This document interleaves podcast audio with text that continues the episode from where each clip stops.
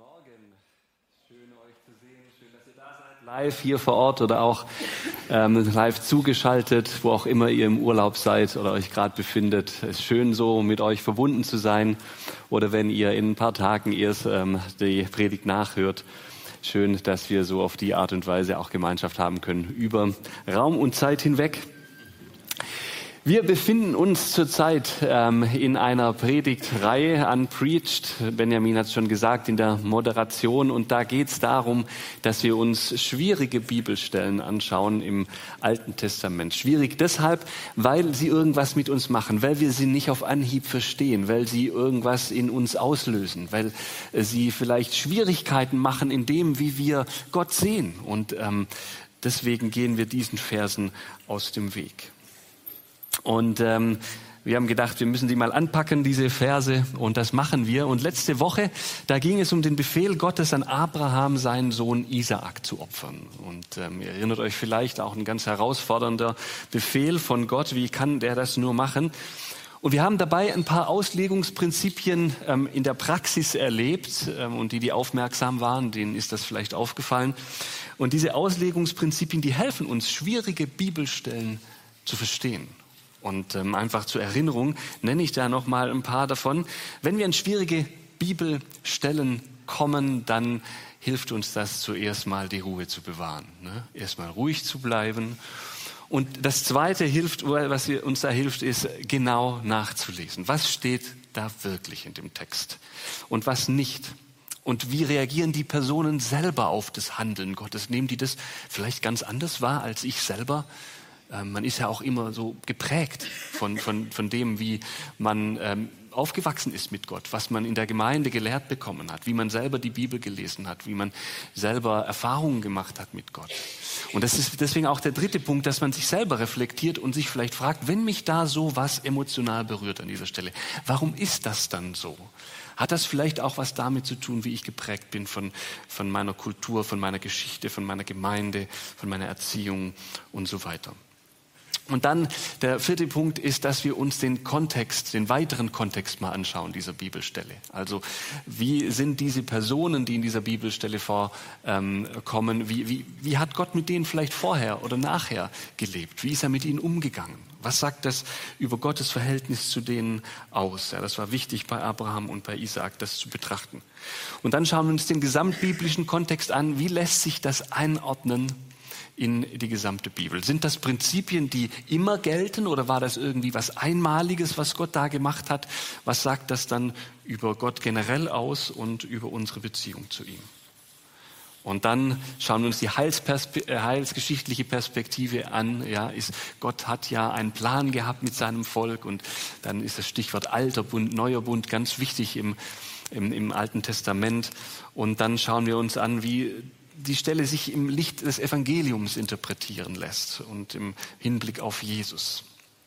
Und auch da war letzte Woche natürlich viel zu lesen, viele Parallelen da. Jesus wurde am selben Ort oder am ähnlichen Ort gekreuzigt wie ähm, damals ähm, an dem Ort, an dem die Geschichte mit Abraham stattfand und äh, musste das Holz auf sich nehmen, so wie Isaac auch das Holz auf sich nehmen musste und so weiter. Da haben wir vieles darüber gelernt, dass sowas auch ein, ein, ein guter Fingerzeig sein kann auf das Evangelium und auf das, wie wir das einordnen können. Und dann am Schluss ähm, fragt man sich dann, okay, was kann ich jetzt wirklich ähm, für mich lernen im 21. Jahrhundert? So, das sind so ein paar Prinzipien, so ein paar Schritte, ähm, die uns helfen, mit schwierigen Bibelstellen umzugehen. Und heute haben wir eine weitere schwierige Textstelle im Alten Testament, die wirklich schwierig für unser, für unser westliches ähm, Gottesbild ist. Und ähm, es ist genau genommen gar nicht nur eine Stelle, sondern eigentlich sind es ganz viele Stellen. Es geht um die Landeinnahme Israels und vor allem wird uns darüber im Josua-Buch berichtet und vorausschauend auch äh, in den Mosebüchern, im, im, fünften Buch Mose, vierten Buch Mose auch. Ähm, das sind so die Quellen, ähm, aus denen die Textstellen kommen, die uns da Schwierigkeiten bereiten im Zuge der Landeinnahme Israels. Zur Erinnerung oder falls du dich im Alten Testament nicht so auskennst, ähm, sage ich kurz zwei, drei Worte dazu, um was es da geht. Ich fasse es mal kurz zusammen. Der Hintergrund ist der, das Volk Israel war 400 Jahre lang in Gefangenschaft bei den Ägyptern, etwa 400 Jahre. Und äh, dort erlebten sie die Unterdrückung der Ägypter, aber sie erlebten auch, wie Gott sie daraus befreite. Durch die zehn Plagen, durch Mose und dann waren sie frei und sie liefen durch die Wüste und sie sollten in ein Land geführt werden, ähm, das für sie vorbestimmt war. Das Problem ist nur, dass dieses Land nicht leer war. Da wohnte jemand. Wohnten sogar unterschiedliche Volksgruppen in diesem Land. Und ähm, das war das Land, das schon Abraham, Isaac und Jakob bewohnt haben, die in friedlicher Koexistenz oder mehr oder weniger friedlich, äh, friedlicher Koexistenz mit diesen Völkern gelebt hatten, 400 Jahre zuvor. Und ähm, jetzt sind die aber gewachsen, Städte sind entstanden oder wurden größer. Und ähm, zuerst mussten sie diese Städte erobern. Und das ist jetzt noch keine Herausforderung für uns, weil Kriege waren ganz normal in der damaligen Zeit. Das passierte ständig, auch Eroberungskriege oder irgendwelche anderen kriegischen Auseinandersetzungen. Das Besondere und das, was uns Probleme bereitet, ist das, dass Gott bei der Sache mitmischt und nicht nur das, er mischt nicht nur mit, er sagt nicht nur, das ist okay, dass ihr diese Kriege führt, sondern, das fordert uns dann noch mehr heraus, ähm, er sagt auch, wie sie diese ähm, Städte einnehmen sollten. Zum Beispiel in 5. Mose 20. Wenn wir diesen Wortlaut mal lesen, ich habe ihn euch mitgebracht, dann ähm, erkennen wir das Problem. Ne?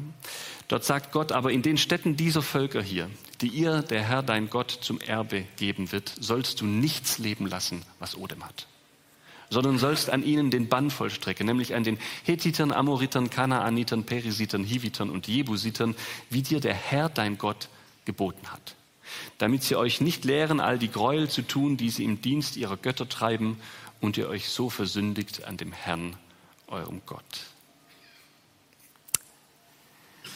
Du sollst sie nicht leben lassen, nicht leben lassen, was Odem hat, sagt Gott da zu den Israeliten. Und dann zählt er die Völker auf, die Kanaaniter, die, die da wohnen im Land Kanaan. Und deswegen machen diese Texte uns auch heute Schwierigkeiten, weil wenn man diese Texte völlig losgelöst vom Kontext so liest, dann ähm, mutet es sehr, sehr komisch an. Den Bann zu vollstrecken, das heißt alles und jeden in der Stadt zu töten, das irritiert uns. Waren da nicht Kinder dabei? In einem Buch des Atheisten und Religionskritikers Richard Dawkins mit dem Titel Der Gotteswahn, da äh, schreibt er über dieses Gottesbild, das hier in diesen Bibelstellen vermittelt wird, Folgendes. Er schreibt, Gott ist ein frauenfeindlicher, homophober, rassistischer, Kinder- und völkermordernder, ekliger, größenwahnsinniger, sadomasochistischer, launisch, boshafter Tyrann. Puh, ja, volle Breitseite. Natürlich interpretieren Religionskritiker diese Verse so, das ist ja klar, die machen sich nicht die Mühe zu gucken, was steht im Kontext, die machen sich nicht die Mühe zu gucken, was steht sonst noch über Gott in der Bibel, wie kann ich das einigermaßen irgendwie integrieren in dieses Gottesbild. Das ist klar, aber diese Stellen sind ja nicht nur ein Problem für die, ähm, für die Religionskritiker, sondern sind auch oft ein Problem für uns, oder? Für mich und für dich.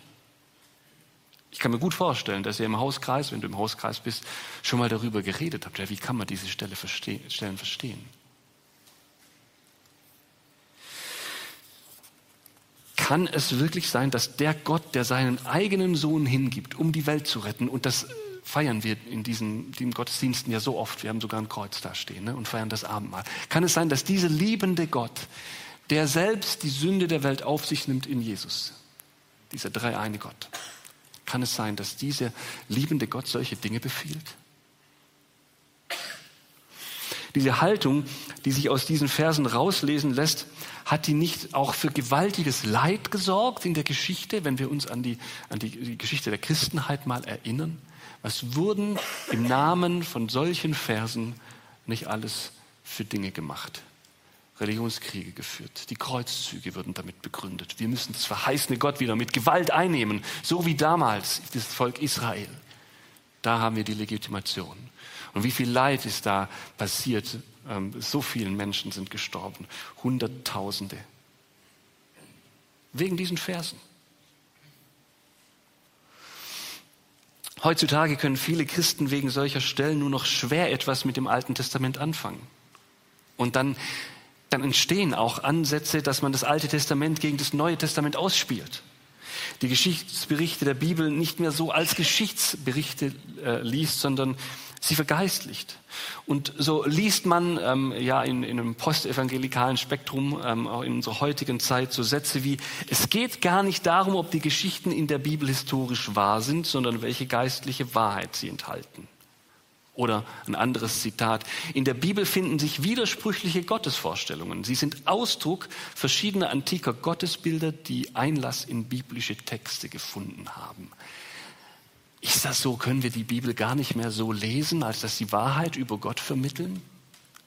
Sondern dass wir diese widersprüchliche Gottesbilder hier, diesen Gott, der, der, der Gerechtigkeit übt oder vielleicht auch Rache übt, und auf der anderen Seite diesen liebenden Vater, den wir kennen. Ist das ein Widerspruch, der sich nicht vereinbaren lässt?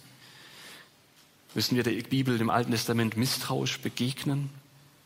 Es kommt alles aus diesen Versen, aus der Interpretation dieser Verse und der Hilflosigkeit, mit denen wir diesen Versen gegenüberstehen.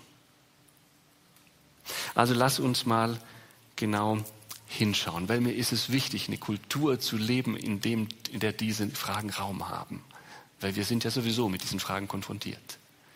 Und deswegen lass uns mal genau hinschauen, worum geht es bei diesen Texten? Welche Rolle nimmt Gott dabei ein?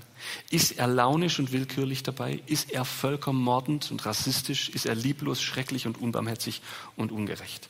Also schauen wir uns diese Kriege mal an. Und wir gehen dabei so vor, dass wir zuerst mal von außen nach innen gehen. Also wir schauen uns mal an, diese Kriege in der Bibel. Ja, wenn wir die uns anschauen und miteinander vergleichen, dann nehmen wir erstmal wahr, dass die erste Wahrnehmung, nicht jeder Krieg, den Israel führte, war ein Angriffskrieg, sondern es gab, und nicht jeder Angriffskrieg, den Israel führte, war auch von Gott befohlen. Also da gibt es erstmal Unterscheidungen. Ne? Und es gab ähm, zudem auch Verteidigungskriege, viele Verteidigungskriege. Das ist das Erste, was wir wahrnehmen. Das Zweite, was wir wahrnehmen, ist, nicht jeder Krieg wurde mit der gleichen Härte durchgeführt. Also wenn eine Stadt komplett platt gemacht wurde, dann ähm, äh, hatte das was mit dem Bann zu tun.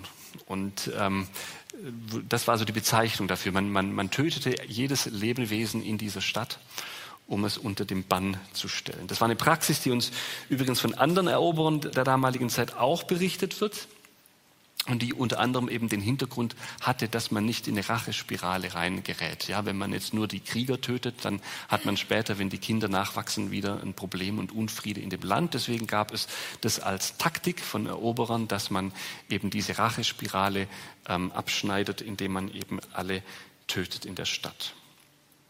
Und ähm, wichtig ist, das für uns auch wahrzunehmen, dass diese, dieser Bann ähm, nicht immer durchgeführt wurde und nicht immer von Gott auch so beauftragt war. Also wir müssen das eingrenzen.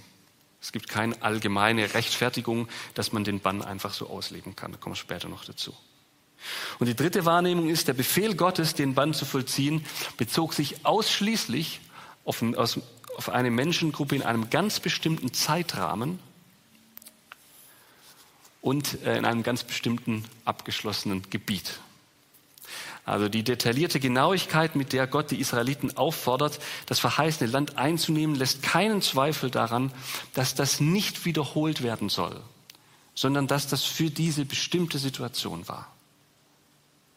Schon im Verlauf der Landeinnahme, im Verlauf des Einzugs, also waren die noch gar nicht in dem Land, schon bevor das alles begann, da erklärt Gott den Israeliten unmissverständlich, dass sie grundsätzlich nach Frieden streben und die unschuldige Zivilbevölkerung im Fall eines unvermeidbaren Krieges mit Barmherzigkeit behandeln sollen. Ja? Wer es nachlesen will, 5. Mose 20, da steht das.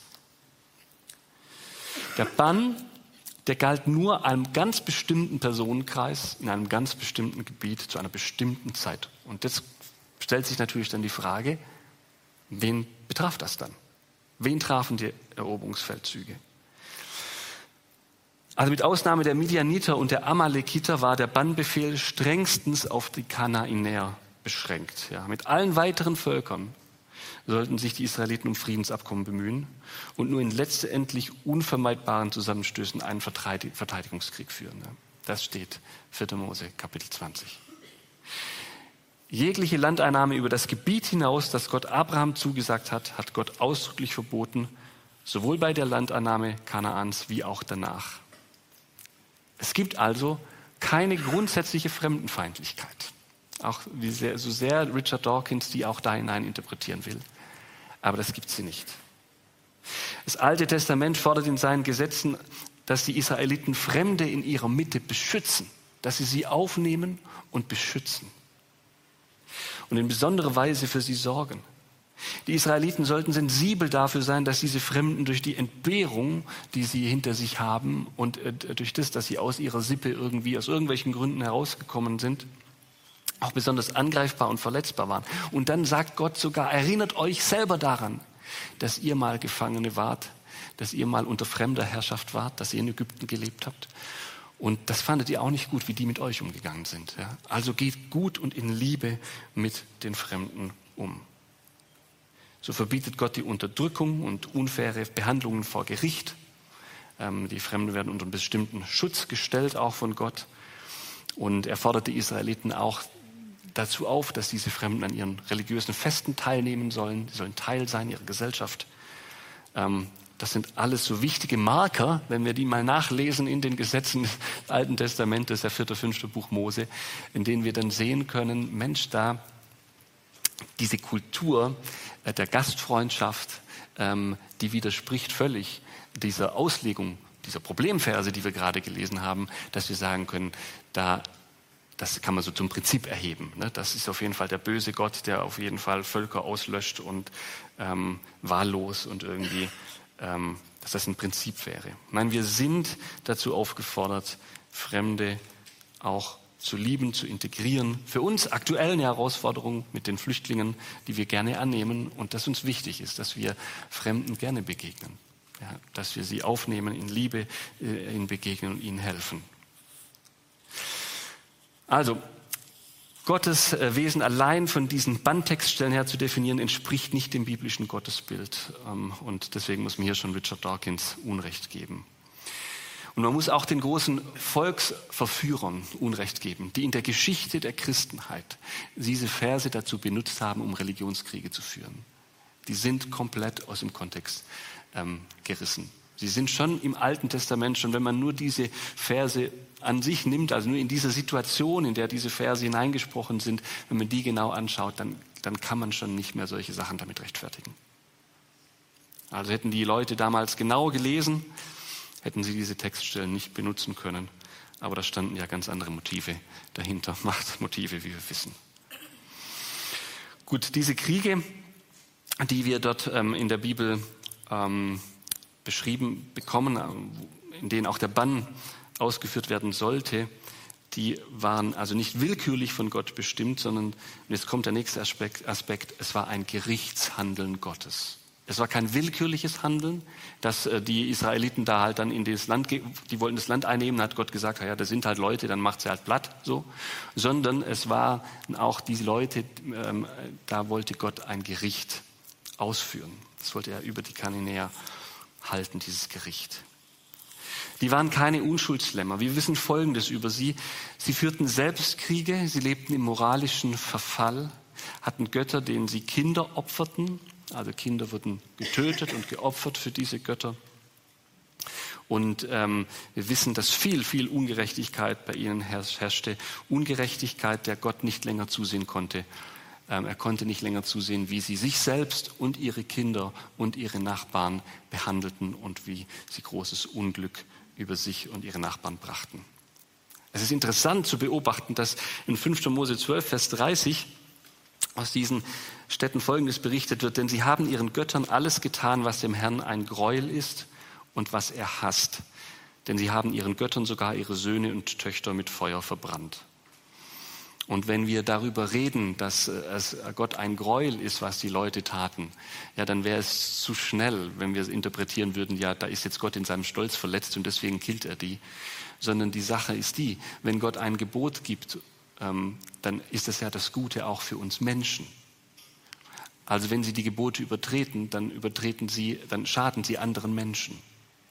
Es geht hier nicht nur um eine Stolzverletzung Gottes, wie Richard Dawkins es auch dann interpretiert, sondern ähm, was verbietet denn Gott? Gott verbietet solche Sachen wie töten, lügen, stehlen, betrügen, den Schwachen unterdrücken und so weiter. Ne? Wir kennen die Sachen. Das sind alles gute Sachen. Außerdem bekamen ähm, diese Menschen, diese Kananäer, von Gott eine lange Zeitspanne umzukehren und sich zu ändern. So lesen wir in 1. Mose 15, Vers 16. Sie aber sollen erst nach vier Menschenaltern wieder hierher kommen, denn die Missetat der Amoriter ist noch nicht voll. Also da ist das Beispiel der Amoriter, die in Kanaan lebten. Und äh, dies, diese Textstelle, die bezieht sich auf eine Geschichte mit Abraham. Schon zu Abrahams Zeiten waren diese Amoriter nicht gerade Unschuldslämmer. Aber das Maß war noch nicht voll. Gott sagte, nein, kann ja die einfach nicht jetzt vom Erdboden vertilgen. Sie sollen ja die Chance haben, sich zu verändern.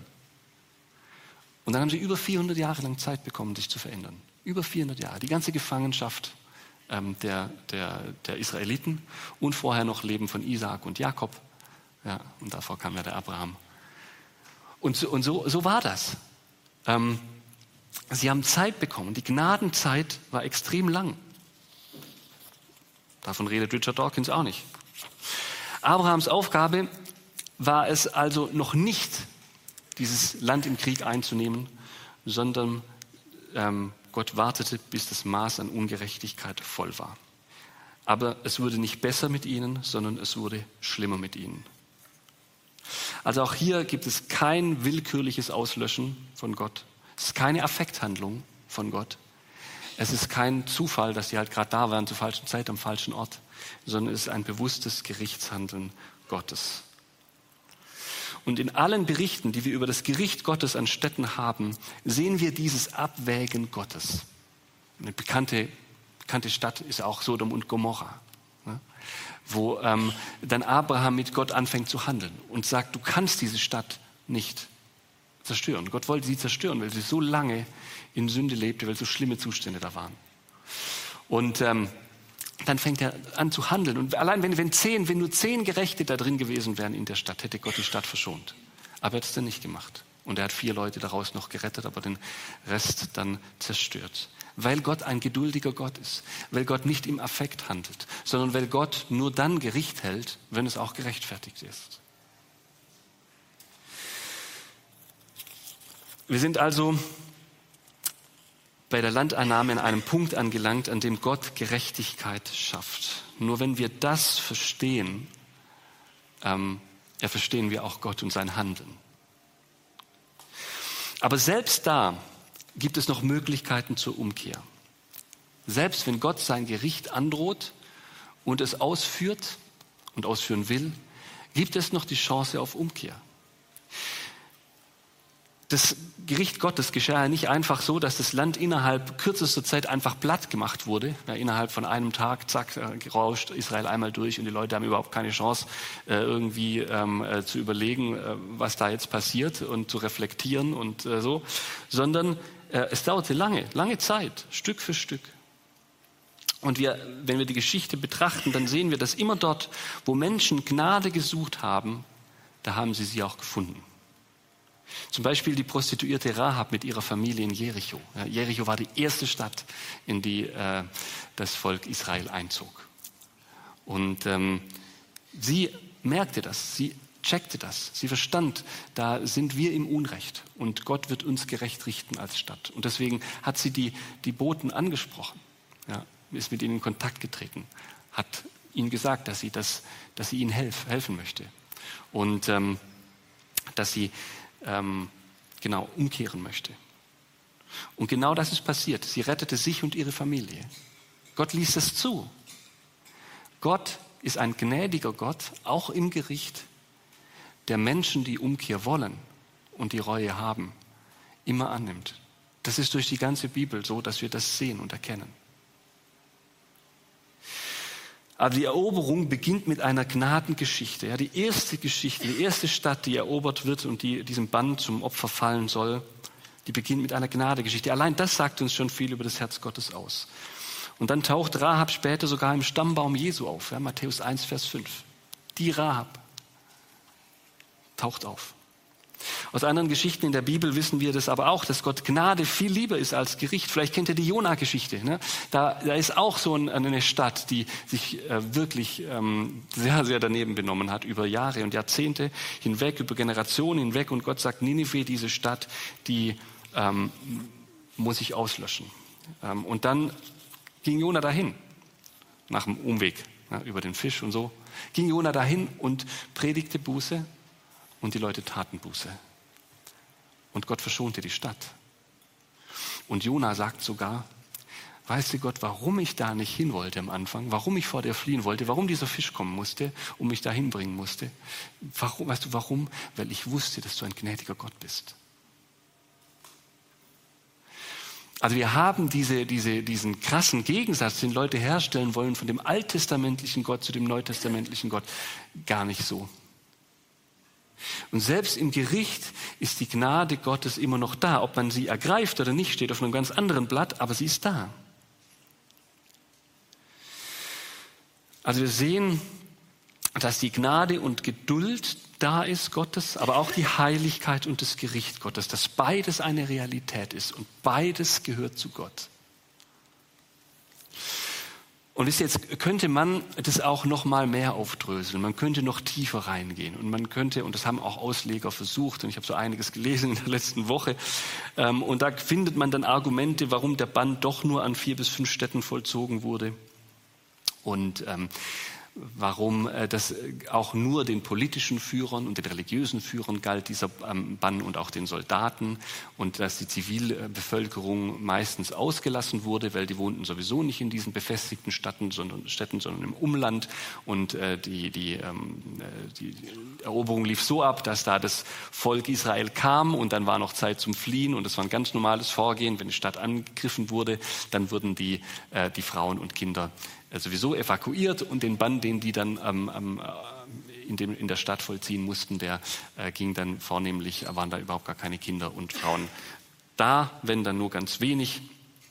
Und dann ähm, geben diese Ausleger auch zu bedenken, dass man auch die Sprache ähm, anschauen soll. Ja, das war, war eine eine Kriegssprache und da, da war das ähm, Stilmittel der Hyperbel absolut ähm, gängig. Ja? Also da stand dann alles, was atmet, löscht man aus, aber natürlich hat man das nicht gemacht. Und bei den Kriegsberichten, ähm, die es parallel dazu gab von anderen ähm, Völkern, da wurde genau das gemacht, da wurde übertrieben dargestellt, dass man alles ausgelöscht hat, aber man wusste dann, dass es eben nicht so war und das ist einfach so in dieser Sprachkultur ähm, eine Sache gewesen. Und dann kann man da noch viel mehr ähm, äh, machen und, und versuchen, das alles noch abzumildern und ähm, ähm, teilweise ist das nachvollziehbar, teilweise ähm, finde ich nicht. Aber das ist auch nicht der Kern.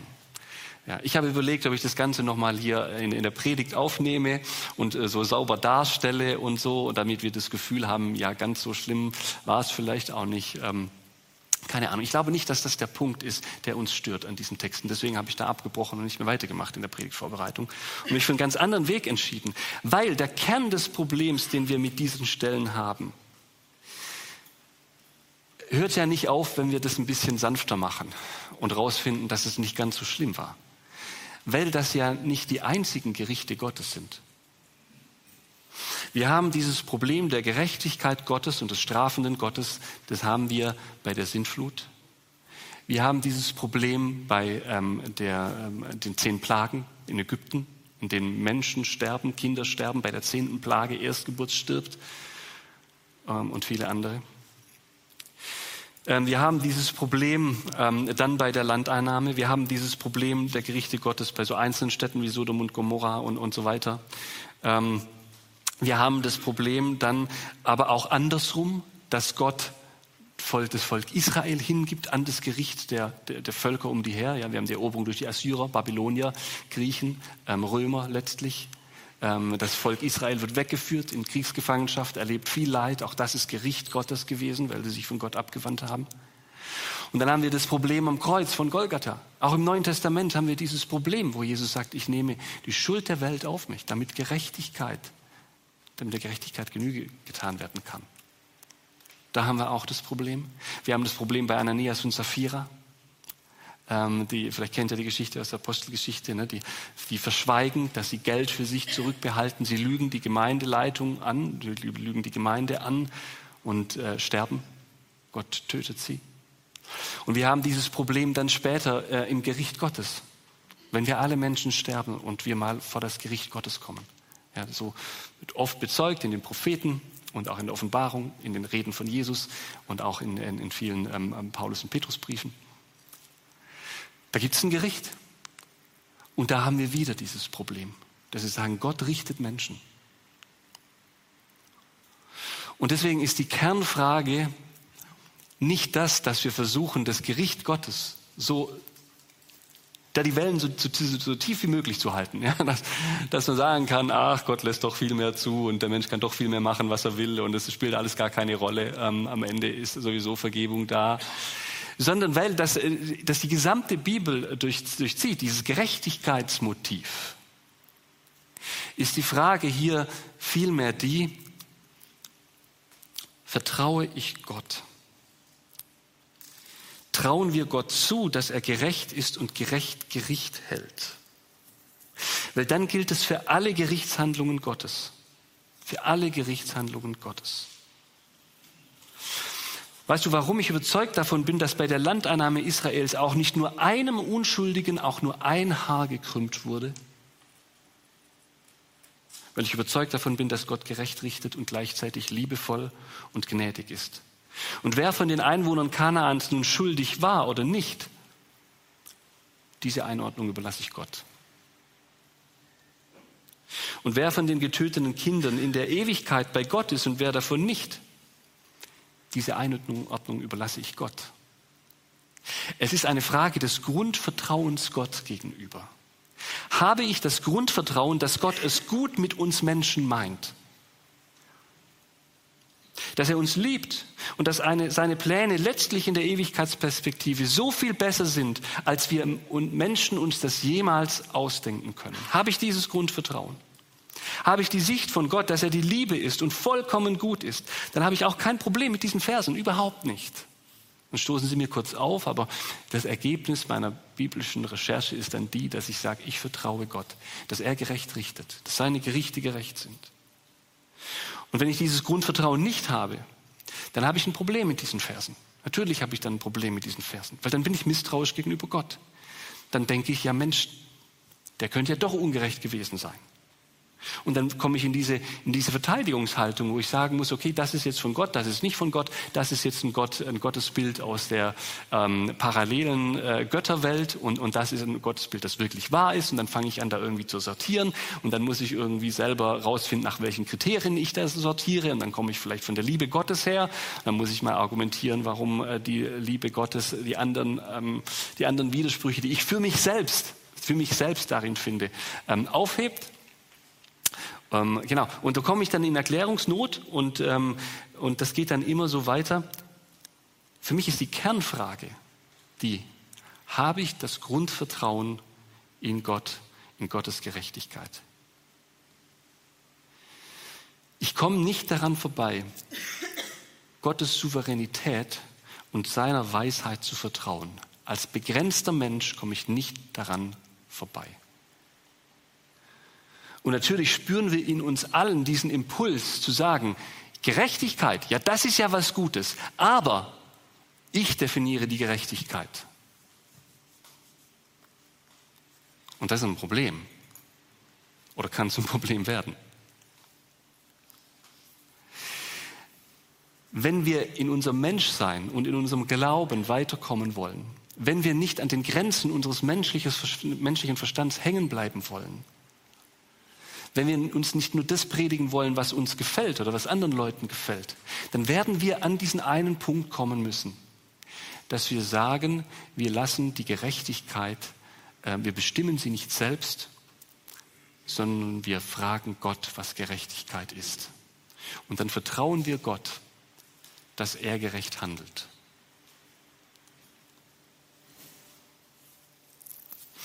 Gott schafft Gerechtigkeit in dem Leben der Kanaaniter genauso wie in dem Leben der Israeliten und in unserem Leben heute.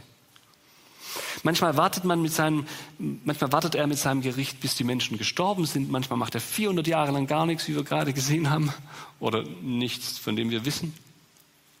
Und dann übt er sein Gericht aus und manchmal ähm, übt er das Gericht direkt aus. Wir kommen nicht an der Gerechtigkeit Gottes vorbei, ganz egal, wie sehr wir uns dagegen sträuben. Und deshalb lasst uns die Gnade Gottes ergreifen, der uns die Gerechtigkeit schafft, die wir vor Gott brauchen. Lasst uns die Gnade Jesu ergreifen, der uns die Gerechtigkeit schafft, die wir vor Gott brauchen. Ich finde es gut und ich finde es wichtig, dass wir in diese, diese Spannungen aushalten, diese Spannungen zwischen dem gerechten Gott, der gerecht und perfekt und heilig ist und, und richtet, und diesem liebenden Vater. Dass wir das nicht künstlich in Widerspruch zueinander bringen, sondern dass wir das aushalten, auch mit den ganzen Fragen, die das auf, aufwirft. Wir leben Liebe anders, als Gott sie vorlebt. Wer das nicht glaubt, muss man 1. Korinther 13 lesen und dann sieht er, wie die Liebe Gottes aussieht und wie sehr wir da hinterher hinken. Wir leben Gerechtigkeit anders, als Gott sie sieht, weil Gott viel heiliger ist als wir. Und deshalb bleibt uns nur das eine übrig, Gott zu vertrauen und seiner Souveränität zu vertrauen. Nicht blind, nicht naiv, sondern in dem Wissen, was er sonst alles uns Gutes gegeben hat. Es gibt ja noch viel mehr Stellen in der Bibel. Und die Bibelstellen, in denen Gott Gutes schenkt, die überwiegen sehr zu großem Teil. Und die Stellen über Gerechtigkeit, die, die, die haben viel Gutes auch in sich, ne? dass sie den Schwachen eine Stimme für die Schwache, Schwachen sind, für die Unterdrückten. So schafft Gott Gerechtigkeit. Also es ist schon, da haben wir schon lange geredet, deswegen mache ich an dem Punkt Schluss. Man kann da natürlich ewig noch weiterreden darüber. Aber mein, meine Ermutigung an dich heute und an uns heute ist, dass wir vertrauensvoll Gott gerecht sein lassen und uns vertrauensvoll in seine liebende Arme werfen und seine Gnade vertrauensvoll annehmen. Und dann auch die Stellen stehen lassen, die wir jetzt nicht einzeln ähm, genau die Motive Gottes irgendwie da verstehen können und nicht genau wissen, wie es genau zugegangen ist, dass wir die stehen lassen, sondern Gott ähm, vertrauen und seiner Gnade vertrauen. Also ich habe vier praktische Vorschläge für, für uns, dass wir dankbar sind für Gottes Gerechtigkeit. Ja, da gibt es einen, der uns Recht schaffen wird und für all diejenigen unter euch, die Unrecht erlebt haben, für die ist das eine wichtige Botschaft. Gott wird euch Recht verschaffen. Entweder in diesem Leben oder im nächsten, aber Gott wird euch Recht verschaffen. Und ähm, dass wir unser Grundvertrauen ref reflektieren, das ist der zweite Vorschlag, praktische Vorschlag aus dieser Predigt. Warum fällt es dir schwer, solche Verse wohlwollend einzuordnen? Das ist auch mal eine interessante Frage. Warum fällt es dir schwer, Gott da zu vertrauen? Und das Dritte, dass wir uns entscheiden auch zu einem Lebenswandel, der dieser Gerechtigkeit entspricht. Ja. Das ist ja auch das. Wenn wir die Gerechtigkeit wegdiskutieren, dann, ähm, dann äh, ist das anders, als wenn wir sagen, okay, die Gerechtigkeit gibt es, Gott meint es sehr ernst damit und ich nehme das ernst für mein Leben. Und das spornt mich an zum heiligen Lebenswandel. Und das vierte und letzte, dankbar für Gottes Gnade, dass wir wieder neu dankbar für Gottes Gnade werden, die letztlich siegt. Und letztlich gesiegt hat, auch in diesen Geschichten, aber auch letztlich siegt ähm, in der ähm, Weltgeschichte. Ich bete. Vater Himmel, ich danke dir von ganzem Herzen dafür, dass ähm, wir diese Bibelstellen überliefert bekommen haben, die uns herausfordern. Ich danke dir, dass wir von dir äh, Dinge über dich lernen dürfen, die über ein, unser eigenes ähm, ähm, Wissen hinausgeht, über unsere eigene ethische Gefühle hinausgeht dass wir von dir lernen dürfen, was Gerechtigkeit bedeutet und lernen dürfen, was Gnade und Liebe bedeutet. Dass wir ähm, erkennen dürfen, dass beides zusammengehört und sich ergänzt und nicht widerspricht. Und ich bete, dass ähm, du uns immer mehr hineinführst in dieses Grundvertrauen, dass du ein guter Gott bist. Dass du nie etwas tun würdest, was ungerecht wäre. Dass du nie etwas tun würdest, was lieblos wäre. Und dass du selber als der unbestechliche, ewige, Gott darüber entscheidest, was Liebe ist und was Gerechtigkeit ist. Und dafür danke ich dir. Und ich danke dir, dass wir immer wieder zu dir kommen dürfen in unserem Leben und uns an diesem Maßstab messen lassen dürfen. Einem Maßstab, der nicht weicht und immer derselbe bleibt. Und ich danke dir für dieses Vorrecht, für diese Gnade. So segne du uns. Du weißt, wer hier drin sitzt ähm, und da einfach auch Probleme hat mit diesen Versen. Der Probleme hat, dir zu vertrauen. Und ich danke dir, dass er, der oder die Person hier sitzt. Ich danke dir für die Ehrlichkeit, die der oder diese Person hat. Und ich bete, dass du diesen Personen hilfst, deine Liebe zu erkennen, deine Liebe zu vertrauen, dass du uns das allen, uns allen immer wieder neu hilfst, weil wir alle Erfahrungen machen, in denen wir uns nicht geliebt fühlen von dir. Wir sitzen da alle im gleichen Boot. Und ich danke dir, dass wir immer wieder wissen dürfen, dass du es gut mit uns meinst. Hilf uns dabei. Dir zur Ehre. Amen. Ja, ist ein schwieriger Text und ähm, ich bin dankbar, dass die Susi uns ein Lied spielen wird und da können wir das Ganze nochmal sacken lassen. Und während sie das Lied spielt, kannst du nochmal für dich selber überlegen, hey, wo ist der Punkt, an dem du angedockt bist? Wo ist der Punkt, wo du vielleicht Gott dankbar bist, vielleicht aber auch mal wieder Gott was bekennen musst, Gott dein Vertrauen wieder neu aussprechen möchtest, dass du ihm vertrauen willst oder was auch immer deine Themen sind. Mach sie zu einem Gebet jetzt in dieser Zeit der Stille.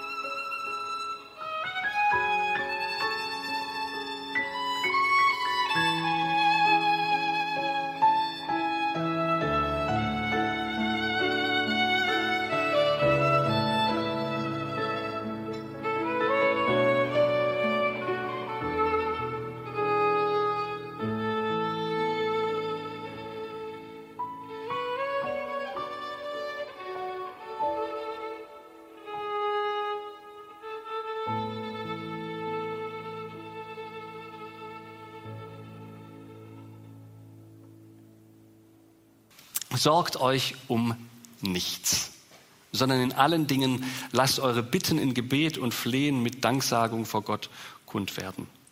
Und der Friede Gottes, der höher ist als alle Vernunft, wird eure Herzen und Sinne bewahren in Christus. So segne dich der dreieine Gott, der Vater, der Sohn und der Heilige Geist mit seinem Frieden.